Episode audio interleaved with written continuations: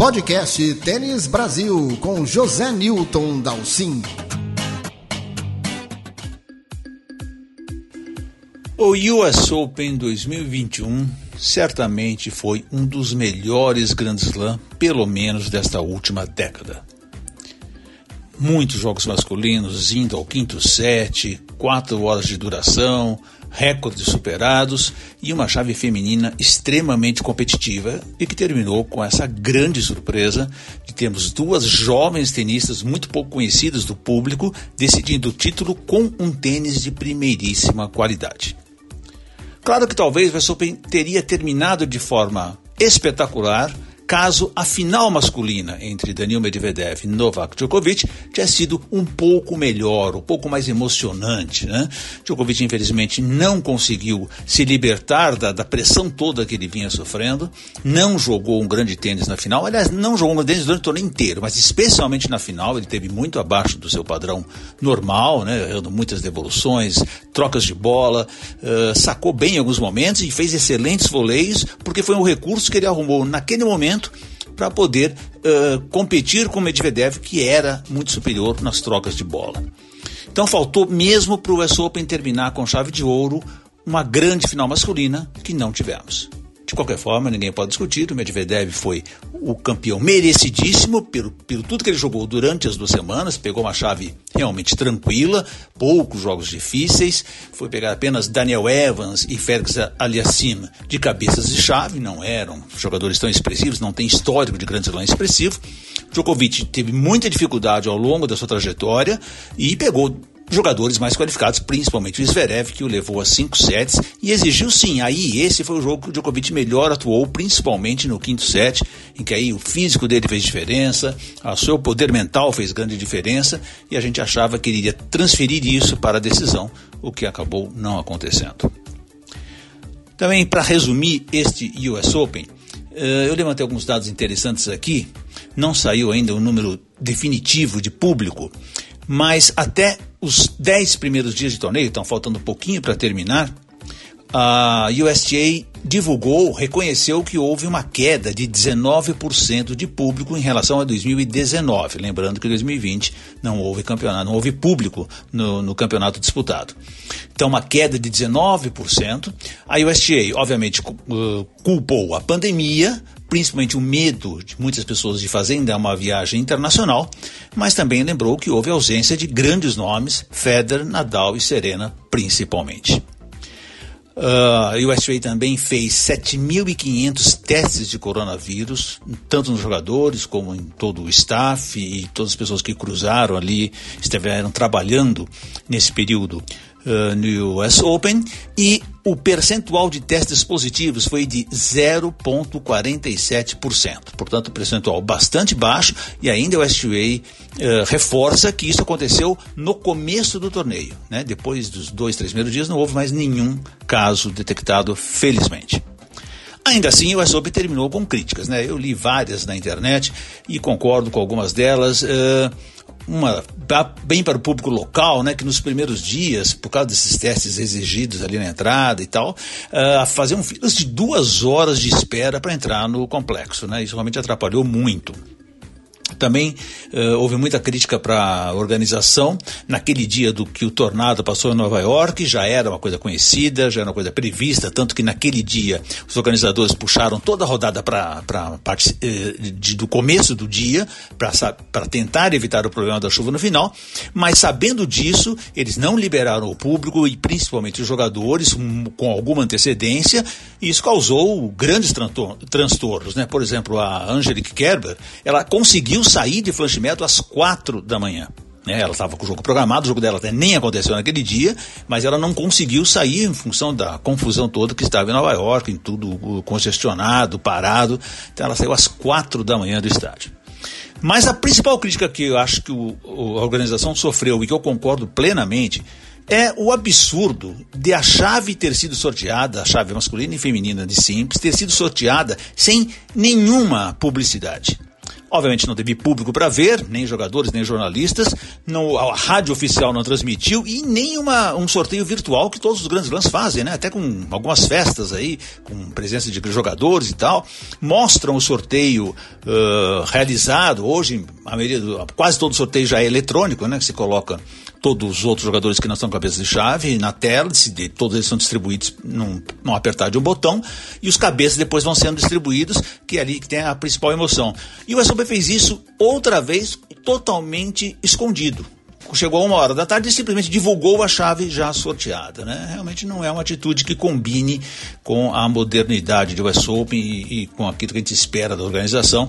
Tomara que eles revejam isso para 2022. Por fim, uh, o pessoal está muito me perguntando, tanto no blog como aqui no site do Tênis Brasil, sobre a possibilidade de ainda o Medvedev lutar pelo número um do mundo em 2021.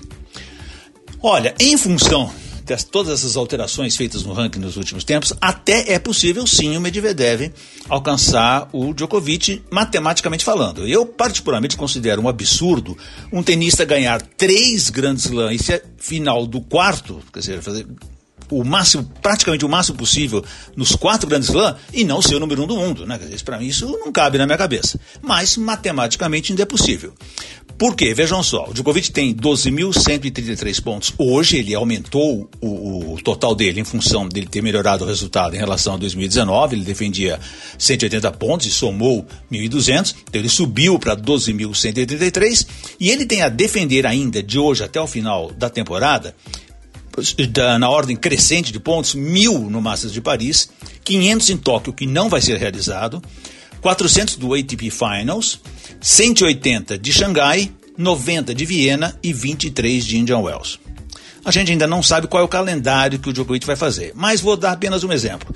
Desses 2.133 pontos, se o Djokovic uh, confirmar nessa defesa dele 1.193, dos 2.193 que ele tem a defender, ele perde, portanto, mil pontos e terminaria o ano com 11.133. Isso daria, sim, possibilidade matemática do Medvedev ultrapassá-lo. O Medvedev tem muito pouca chance de somar pontos, né? Quer dizer, estou falando nisso, mas o Medvedev tem que fazer, assim, uma, um final de ano espetacular. Ele defende o Finals, 1.500 pontos, ele defende Paris, 1.000 pontos, ele defende Xangai, 1.000 pontos, que não vai acontecer, mas ele vai já ter Indian Wells, que ele pode compensar. O Indian Wells não aparece na lista dele, então ele pode, em vez de uh, defender Xangai, ganhar Indian Wells, ele defende os 1.000 pontos.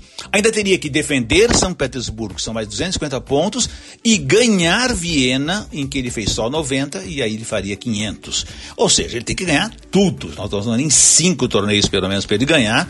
Eh, não é uma tarefa tão fácil assim, mas aí sim, ele chegaria a 11.190 pontos e teria uma chance de superar o Djokovic. Claro que se o Djokovic não jogar mais nada, resolver encerrar a temporada dele por cansaço e tal, aí o Djokovic tem um risco maior, porque, como eu disse, ele defende até o fim do ano 2.193 pontos.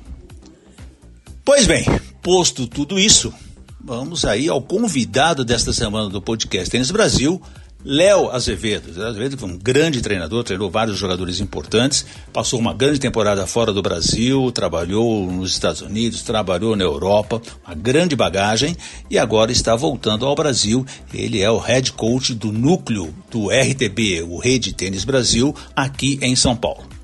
Léo Azevedo vai conversar com a gente muito sobre o Open, mas também sobre o que ainda podemos fazer de bom no tênis brasileiro, na base e na transição para a carreira profissional. Léo Azevedo, antes de mais nada, quero agradecer a sua presença aqui no podcast Tênis Brasil de novo, né? Lá no comecinho do podcast nós batemos um papo aqui quando você contou um pouco das estruturas dos lugares que você estava visitando pelo mundo. Mas hoje, mais importante ainda, você estar de volta ao tênis brasileiro. Muito importante para o tênis brasileiro hoje ter esses grandes nomes de volta, a tua experiência toda. Mas eu vou deixar para falar sobre tênis brasileiro no finalzinho da nossa conversa, né? Eu quero começar Primeiro, te agradecendo estar aqui. E segundo, para a gente falar um pouquinho do US Open e do que nós vimos lá. Combinado, Zé. Obrigado pelo convite e estou à disposição aqui para um bate-papo. Eu acho que a primeira coisa interessante, obviamente, para a gente focar aí no Medvedev, o grande campeão, né, um campeão uh, de certa forma não inesperado, né, mas assim a, forma com que ele ganhou foi completamente inesperada, né? na final com o Djokovic. Mas eu queria explorar assim, uma questão talvez um pouco mais técnica, tática do que a gente viu nesse US Open, e eu acho que o Medvedev representa um pouco isso. Aí a minha sensação, obviamente você pode eh, discordar à vontade do que eu achei, mas eu acho que uh, nós vimos aí uma, uma importância cada vez maior para o saque nesses, nesses grandes jogadores. Então, o primeiro saque sido extremamente definitivo, a quadra estava muito rápida, né? Então, o primeiro saque foi algo muito importante, mas a devolução também. E o Medvedev hoje representa muito isso, né? Um grande saque e um grande poder de devolução, mesmo jogando lá, seis metros atrás da linha, lá Rafael Nadal.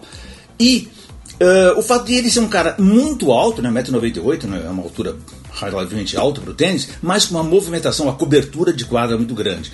Então eu queria saber de você, o que é que você acha dessas questões e principalmente se isso tende a ser, é uma tendência para o tênis masculino moderno. Moderno já, já, já pede um sacador faz tempo, então já faz tempo que tem que sacar bem. É, se você vê mesmo o, o, Nadal, que dos três é o que pior sacava, melhorou muito o saque nos últimos anos. Djokovic melhorou muito o saque. Federer sempre sacou bem. É, é difícil você se meter ali sem, sem ter um saque como, como arma. E o Medvedev, acho que que é, reafirma isso. Um, difícil você ganhar um Grand Slam, difícil você chegar ali onde ele está sem um Para mim, o, o recado que jogadores como o Medvedev dão, e que a, na USC a gente sempre tentou ver isso na hora de recrutar jogador, é que tem que ser bom atleta hoje em dia. Você combinar a altura. Com... É incrível um cara de 1,98m se mexer tão bem como ele se mexe. Ele se mexe muito bem ele é muito elástico, né? Às vezes o cara é, é grande, mas não, puta, ele tem envergadura alta, ele muito elasticidade, ele joga muito bem correndo. É, eu acho que é um, é um, é um se a gente visse há 10, 20 anos atrás, a altura era uma qualidade, mas todo mundo, puta, o cara é alto, mas não se mexe tão bem. E digo mais, o Opelka se mexe muito bem. É, aliás, eu ia te comentar disso. Eu vi muito bem esse Opelka, esse é, é um grande exemplo também, né? Cara de um, maior ainda que o Medvedev, né? 2 e 8, mas se mexe muito bem a altura dele. Então acho que cada vez mais a gente vai ver jogadores muito altos, mas com uma mobilidade muito boa, que não vai ser o buraco do jogador é alto, mas se mexe mal.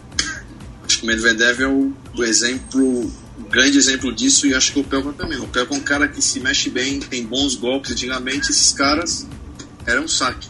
Você vê o Kopelka jogar, eu acho um belo jogador de tênis, se mexe bem, Acho que o futuro do tênis está para a gente ter esses jogadores cada vez mais crescer a altura, mas com boa mobilidade. Tipo, o próprio Zverev melhorou um pouquinho nisso, né, Léo? O Zverev se mexe bem também. O problema é que o Zverev antigamente jogava muito atrás, né? Agora ele está jogando mais agressivo. Eu acho que esse é o futuro do tênis. A gente vai começar a ver pessoal, melhores atletas cada vez mais é, altos, com mobilidade, boa flexibilidade. Acho que o tênis moderno tem por aí. Agora, o jeito de treinar um, um cara de 1,98m, de 2 metros, para se movimentar em quadra é diferente do, dos demais? Tem algum tem segredos aí para se cobrir, não? Eu acho que talvez o, o, tem que tomar um pouquinho mais de cuidado com o corpo. Né? A recuperação de um, de um cara que tem 2 metros é diferente, a, o impacto nas, nas articulações é diferente. É, mas se fosse 10, 20 anos atrás, a gente falaria: não, vamos treinar mais começo de ponto. Quantos rallies ontem o, Medvedev jogou de 20 bolas, 15 bolas? Então, acho que tenisticamente é, não tem muita diferença, não. É, é, porque o tênis moderno se joga assim hoje: muita atenção no começo do ponto, tá, tentar pegar iniciativa o quanto antes, sacar bem, devolver bem. Talvez esses caras mais altos é, precisam ter um pouquinho mais cuidado com o corpo. Eu acho que é, que é talvez, principalmente na idade de crescimento. Eu lembro que o Opelka, quando, era, quando tinha 14, 15 anos, treinava menos, um pouquinho menos que os demais, porque demora mais para o corpo recuperar, é, os espichões que eles dão são maiores. Que depois que você chega lá, é isso. É, toma mais conta do corpo. Acho que tenisticamente falando, não tem muita diferença. É lógico, você um, você sempre vai ter um jogador de acordo com o estilo que ele tem. Você vai treinar o, o, o Schwartz você treina o Wisner.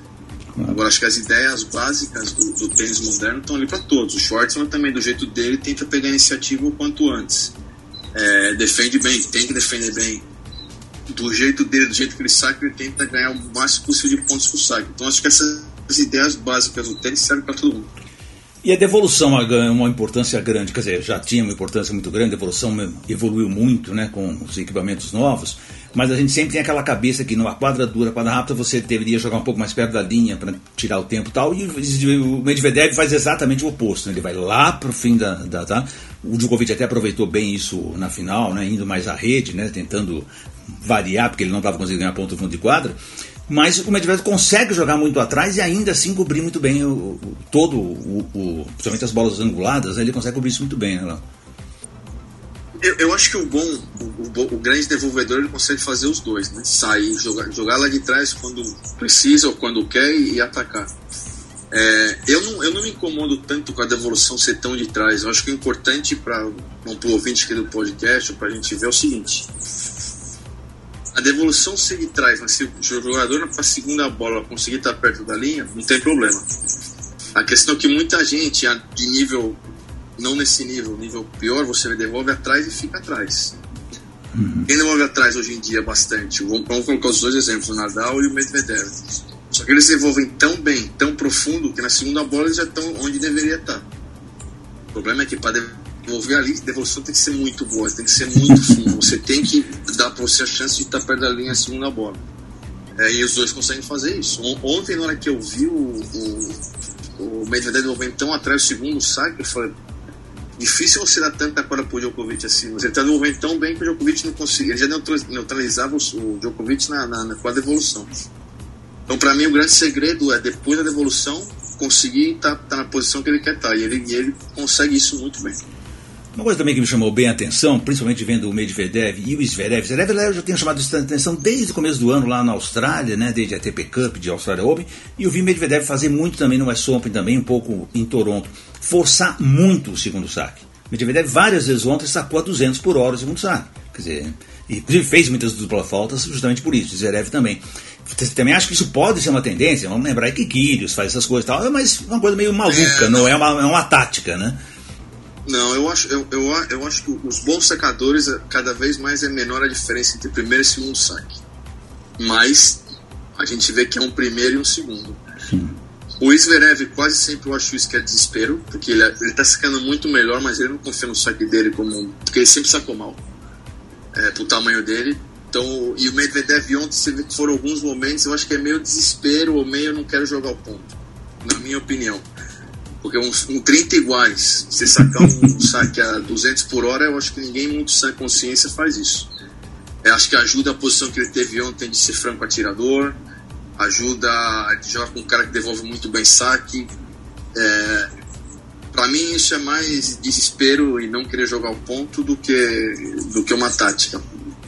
De novo, porque a gente está vendo dois, um que tem muito. A gente já falou de três caras hoje um que sempre teve muita dificuldade com o saque.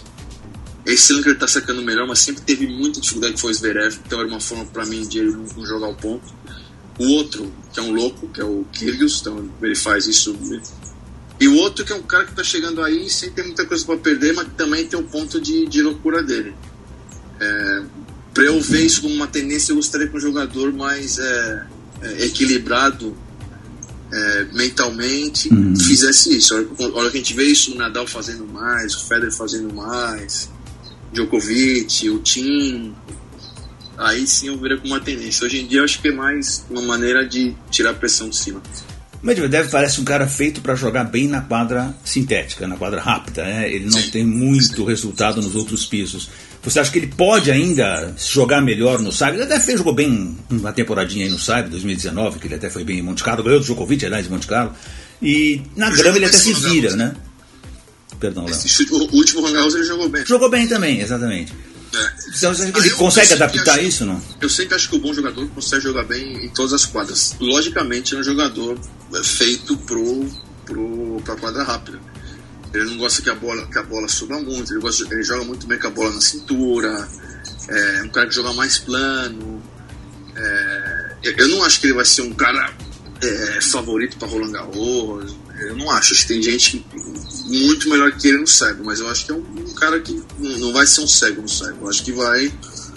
É, ele joga bem, ele compete muito bem. Ele é, ele é novo, ele vai conseguir fazer uns ajustes necessários, mas não é o habitat natural dele. E tem outra coisa: às vezes você joga a mão no lugar, mas você gosta, ele não gosta, né? É, esse é outro ponto que. Eu não acho que ele jogue tão mal, mas ele não gosta. Um cara que. Não se diverte jogando ali, né? Não, não. Mas eu acho que ele, com o tempo ele vai, ele vai incomodar mais o Sábio, sim. Léo, para falar também um pouquinho do tênis feminino, né? Nós vimos aí uma final totalmente surpreendente, duas jogadoras novas, pouquíssimo conhecidas no circuito, mas jogando um tênis de primeiríssima qualidade. E uma tendência, né? O Sopa tem mostrado aí campeãs diferentes o tempo inteiro. E eu queria saber de você se você vê também uma tendência no tênis feminino um pouco diferente, quer dizer, aquela aquele jogo firme de primeiro saque, primeira bola, bater reto, Serena na Osaka, Sharapova, todo esse circuito todo, uh, a Sofia Kenings, todos esses jogadores têm esse tipo de padrão. De repente vem a Bart, que vira número um do mundo, jogando de uma maneira bem diferente, e nós tivemos campeãs do, do próprio Asob com a Andreesco, e agora essa final incrível da, da Raducano com a Vale Fernandes. Então, e um jogo mais, mais bonito, né? Vamos dizer bem claro, assim, um jogo mais variado, é, né? É, eu acho que o tênis feminino é, sempre está em anos um pouquinho atrás do, do, do, do masculino. Então, por exemplo, tem uma, uma época, o masculino saque virou muito importante. Daqui que a gente viu. O saque começou a ficar muito importante para as mulheres também. O que, que a gente começou a ver? Pliskova, Madison Keys, a Serena sempre sacou muito bem. Então, é, mulheres que sacavam bem como homem, importância no primeiro saque. Uhum. Daí que a gente começou a ver nos homens variedade, muita variedade, jogador mais completo. A gente está começando a ver isso agora. Então, se a gente pegar para ver, a Bart não é uma jogadora de força, uma jogadora que sabe variar bastante. A Sofia Kenny também não acho, acho que é puta, dá deixada, sobe a bola, dá slice, também é outra que e não é grande. Daí você vê a mesma coisa. Agora a gente viu essas duas que sabem jogar, então acho que tá, tá indo pro lado masculino de ser o jogador mais completo também. Acho que o próximo passo feminino é o passo que tá no masculino agora de ter cada vez mais jogadoras mais altas e que se mexem bem. Eu acho que o feminino está muito gostoso de ver porque pô, você viu a, a, a Leila Fernandes. A Leila Fernandes é uma jogadora que não tem muita força. Nada. Mas joga muito bem de posição, taticamente é muito inteligente, contra-ataca bem, é, sabe mudar a velocidade do jogo. A Raducano pô, vai de esquerda, uma direita um pouquinho mais de homem ali, joga muito bem é, saca, saca bem, né, ponto pro saque. É, eu acho que a tendência é cada vez mais a gente vê jogadoras mais completas e com habilidade de, de fazer mais coisas do que puramente força, que era o tênis feminino 10, 5 anos atrás, que era baseado principalmente na força. Acho que a gente vai ter a força mais aliada a uma, a uma mais ferramentas para mudar o jogo. E o slice, a deixada, jogadores que chegam bem na rede. É, acho que vai, acho que cada vez mais o feminino vai ficar mais, mais, mais gostoso de ver. Tá muito legal de ver tênis feminino. A Raducano, aliás, jogou assim, bem um tênis masculino, entre aspas, né? Assim, evolução firme no centro da quadra, usando paralela, indo para a rede, transição para a rede, voleando extremamente bem, aquele voleio clássico, bonito, sim, né? Sim. Ela jogou bem nesse estilo, né? É, eu acho que tá ficando mais parecido os dois, os, o tempo, os dois tênis, né? De novo, o homem ainda tem mais força, ainda ganha mais pontos de graça pro saque. A gente vê é, é, mais essas direitas um pouco não tão retas. A gente vê mais slice, a gente tá vendo um pouco mais de deixada. A gente vê gente que se mexe bem. É, por exemplo, eu acho que a, eu acho que um, uma jogadora como a Pliskova, a gente vai ver cada vez menos. Uma jogadora que é alta, joga muito bem, mas se mexe muito mal. Acho que o futuro do tênis é ter essas jogadoras altas que pegam bem na bola, mas que se mexem bem. Acho que daqui a pouco a gente vai começar a ver Medvedevs mulheres. Mulherada alta, mas que se mexe bem, que tem habilidade de jogar correndo. O que a Pliskova não tem, né? Léo, você volta ao Brasil, graças a Deus, você traz de volta aqui pra gente uma, toda a experiência internacional. E eu queria até uh, usar essa sua experiência aí para que você contasse um pouco para a gente, principalmente porque você está falando bastante do tênis norte-americano, a gente está vendo uma tendência dos Estados Unidos novamente colocarem uh, jogadores, uh, mulheres, homens novos e jogando super bem. Nós vemos agora o Brooksby, né? Jogando super bem, um jogador que obviamente tem umas deficiências, mas já é um outro estilo, o próprio papel, como você citou, as meninas nem se falam. Então, o que está se fazendo na base nos Estados Unidos? na base na Europa, principalmente, nós vemos Itália, um tênis espetacular, né, cheio de gente no ranking, com também uma variedade grande de estilos, né? O que é que tem lá na base desses lugares que nós podemos trazer aqui para o Brasil e melhorar a nossa base? É, eu acho que quando a gente fala da base é mais o que foi feito do que o que está sendo feito, porque esse pessoal é tudo resultado do que foi feito há 10, 5, 8 anos atrás. Os Estados Unidos, como está falando do Opel Catal, eles eu tive a sorte de chegar lá no começo dessa nova filosofia, eles apostaram em atletas. Então a gente ia para torneio para procurar bons atletas, quando tinha 11, 12 anos, então gente que era alta, que se mexia bem, a gente via a família, se os pais eram altos, se os pais foram atletas, então, então a aposta foi essa. E se a gente vê a, essa camada americana, todo mundo tem mais ou menos esse perfil. Tiafo, Opelka, Tommy Paul, é, Taylor Fritz, Sebastian Corda, é, Madison Keys, Sloan. A Sônia Kelly não é tão boa atleta, mas a maioria ali é, são boas atletas. Aqui ganhou o, o Montgomery, que ganhou o US Open Junior, Sim. bom atleta. O Brewski é um cara que joga um tênis super ortodoxo, mas bom atleta e entende muito do tênis. Então ali a aposta da base foi: vamos pegar bons atletas. Por quê? Quem é bom atleta joga bem qualquer esporte. Quando você joga bem, você tem muito mais chance. Então, o tênis nos Estados Unidos sempre perdeu. Bom, basquete só tem bom atleta, futebol americano. Então, ali qual que era a, a, a estratégia? Vamos tentar manter bons atletas no tênis, ou seduzir os bons atletas com o tênis. Em certo, em certo é, nível conseguiram. Tem muitos bons atletas jogando, jogando tênis e acho que se eles mantiverem essa aposta, do jeito que o tênis está indo, que é de, de, novo cada vez mais físico, cada, cada, vez pedindo mais gente que se mexe bem, forte, é, com elasticidade, acho que os Estados Unidos têm tudo para manter o, o, não a hegemonia, porque não tem mais hegemonia, mas para manter é. o que eles têm de hegemonia de número de jogadores, né? Sim. Feminino acho que tem cada Grand Slam são 14, 15 no, no, na chave principal, o masculino também tem esse caminho. Essa é a, a, foi a escolha deles. A Itália escolheu é, apostar em torneio. Então, em vez de fazer centro, eles fizeram duas coisas. Vamos fazer. É, vamos ser o país com o maior número de torneios futures no ano vamos ser um dos países que tem mais torneios júniores no ano e vamos ser o país que tem mais challenger no ano. Como ajuda isso? O jogador que não tem dinheiro consegue ficar ali dentro. E a competição interna é muito grande. Então isso motiva, vai, um vai puxando o outro, um puxando o outro. E, em vez de criar o centro, eles deram o dinheiro para o jogador ficar com o treinador onde, onde queria ficar. Então o Cine, bom, eu tô bem com o Piatti, mas eu preciso tanto. Tá bom, toma aqui o dinheiro. O Musetti, eu tô bem com o treinador dele. Não centralizaram, mas ao mesmo tempo centralizaram porque os jogadores jovens estão sempre no mesmo lugar jogando os torneios. Essa foi a aposta. Então eu acho que é uma, é uma mescla de, de, de políticas que podia ser, ser, ser adotada. É... E a Espanha e a Argentina tem jogadores, não tem uma federação forte por trás, mas tem jogadores que treinam no mesmo lugar. Então acho que o que a gente, a gente precisaria no Brasil é, é, ter a sorte de pegar bons atletas para jogar, apostar em bons atletas. É, acho que com a economia melhorando, tentar fazer mais torneios para que o pessoal jovem não pare de jogar ou não desista pela contrafestão questão financeira. Até porque a gente é um país continental e é caríssimo para viajar dentro do país. E, de alguma maneira, tentar algumas vezes por ano juntar os melhores jogadores em algum lugar que se não tivesse no lugar, seriam os torneios. Né? Se tiver um torneio aqui, os, a molecada nova, boa, vai estar no mesmo lugar. Essas não seriam as minhas ideias para isso que o pessoal de fora está fazendo. Vamos falar do, do, Canadá, aliás, acabou, esqueci de se comentar você do Canadá, e eu acho que o Canadá talvez seja um, uma, uma, outra ideia dessa toda que você falou para mim, né? Que na verdade o da Academia parece ter investido no centro de treinamento, fez também esse trabalho de de escolher os melhores jogadores, né, que eu acho uma coisa meio é, essencial, mas de repente eles fecharam num centro de treinamento, né? Seria uma outra modalidade de, de investimento que eles fizeram?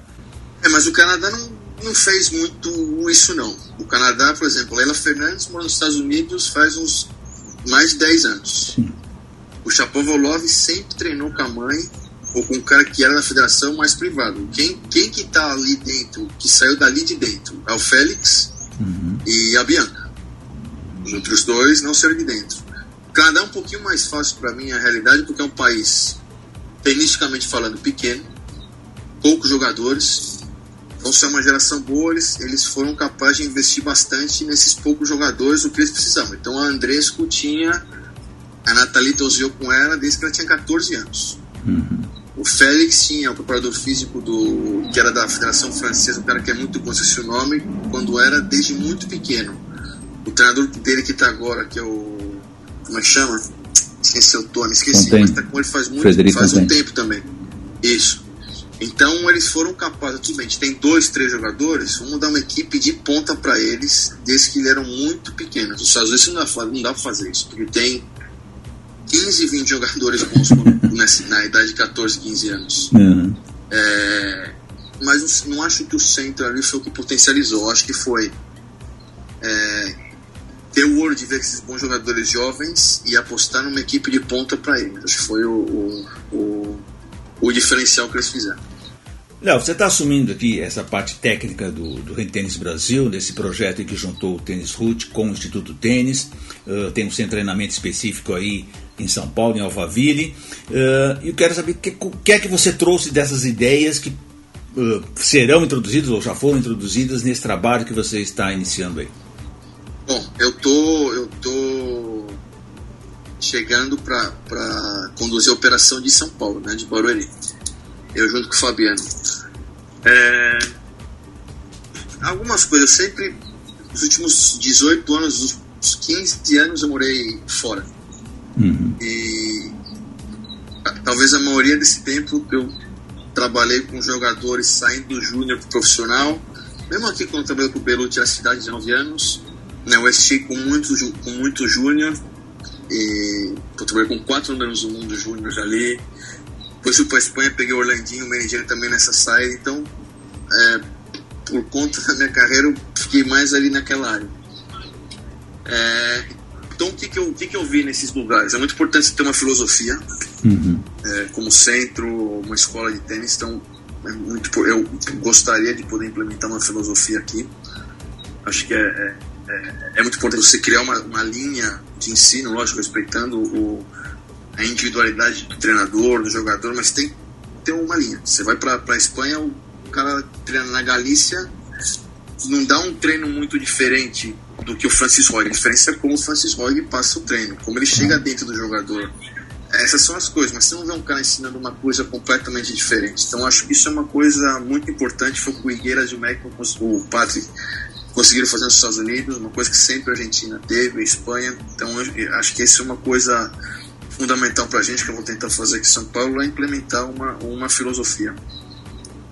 É, segundo, criar uma cultura de é, meritocracia que desde o começo ensinar que se o jogador fizer bem tem chance de ter coisas e que quem está tendo coisa lá em cima também vê que se não fizer bem pode pode perder acho que isso é importante. É, mas mais do que nada agora no começo é eu entender um pouco né como é que é o, o, o, tênis aqui o que está sendo feito fiquei muito tempo fora tô chegando agora então, para mim, um momento importante de, de analisar para tentar implementar essas coisas é, com o tempo. Você falou bastante sobre questão de calendário, Léo. Eu ainda acho que o calendário brasileiro não está suficiente. Nem vou falar no tênis profissional, porque obviamente temos todos os problemas de pandemia, e aí vem uma questão financeira também por trás, né? Quer dizer, patrocinar, bancar, mesmo os torneios pequenos, precisa de uma verba considerável hoje para a gente, né? Mas acho que também o calendário juvenil não é o suficiente, né? A gente tem pouca poucos torneios, uh, não tão bem distribuídos, então assim, eu acho que faltaria também essa questão de um calendário mais bem elaborado. Claro que isso não passa exatamente pelo RTB, é uma questão de confederação e de federações, mas acho que falta isso também, você não acha? Eu acho, mas eu também eu não sei se eu não sei se tem muito culpado por isso, porque a Espanha tem muito torneio é, e a federação não ajuda muito. É, então acho que é uma, é uma, acho que todo mundo ali tem um pouquinho de, de culpa, ou nem, nem a palavra culpa, todo mundo poderia ajudar um pouco. É, a confederação, as federações, a iniciativa privada, patrocinador, os clubes. Todo, cada um botar um pouquinho ali, faz um torneio. Acho, acho às vezes injusto quando a gente fala, mas quem quer que seja, a CBT, a Federação Sport, não, mas o, E, e a iniciativa privada? E os clubes? Então acho que é uma, é uma, é uma cadeia. Todo mundo teria que, que se juntar, colocar um pouquinho. É, porque se a CBT chega e fala, não, vou fazer cinco torneios por ano juvenis. Bom, é pouco, é pouco. Mas daí o patrocinador fala, vou fazer mais cinco. Ah, tá bom, já são dez. Daí a gente pega os cinco maiores clubes do Brasil, cada um faz um. Pô, já são 15. Sim. Já são 15 torneios. É um número bom. Então acho que um fica passando um pouco a bola pro outro. e na verdade, se cada um. Se a gente falar assim, bom, vamos fazer. Quanto você pode fazer? Eu posso fazer tanto. E você? Eu posso fazer tanto. E você? Eu posso fazer tanto. Ah, então tá bom. Não acho que tenha um, um culpado só. Acho que é um pouco o, o sistema. Sem dúvida. Em termos de competitivo, Léo, o que, que, a gente pode ainda fazer? A gente vê nosso tênis uh, ter grandes resultados, como o juvenil, quando transfere para o profissional já há uma queda. Hoje até nós temos alguns jogadores profissionais promissores aí, né? O próprio Thiago Wilde é um deles. Uh, mas como é que você vê um, o tênis brasileiro competitivo em nível alto, lá em cima, comparado aos outros? De novo, eu preciso, eu preciso ver mais, porque faz tempo que eu, que eu, que eu tô fora. É, é, o que eu vejo, o que eu te falei da filosofia, eu acho muito importante. Uhum. É, a, mensagem de como a gente quer que o jogador chegue lá no alto, eu acho que tem que ser dada é, antes. A pessoa tem que, o, o, menino tem que crescer, a menina tem que crescer com, com, as, com essas informações, desde que tem 12, 13. Porque a gente fala, ah, quando chega na transição, o problema é o seguinte: ensinar algumas coisas para o jogador quando ele está ali, já é muito difícil. Você tem que dar o, o, essas informações para eles quando tem 12 anos, não tem 13 anos. Eles têm que crescer, eles têm que crescer sabendo o que é o processo, o que faz parte do processo, porque daí quando chega com 17, 18, não é tão tanta surpresa. Né? Oh, eu não sabia que era assim ou não. Sabia. Então, o exemplo, tem que ensinar esse molecada a treinar bem, como se treina, eles têm 12 anos. Uhum. Tem que entender isso, a intensidade, é isso, é aquilo. Tem que ensinar a ser um mini profissional, lógico, gostando, se divertindo, porque é criança, mas desde que é pequeno. Saber que tem que aquecer bem para jogar, saber que tem que alongar bem depois do jogo, saber que a parte tática é muito importante. O treinador é, dá o feedback para o jogador, o jogador dá o feedback para o treinador.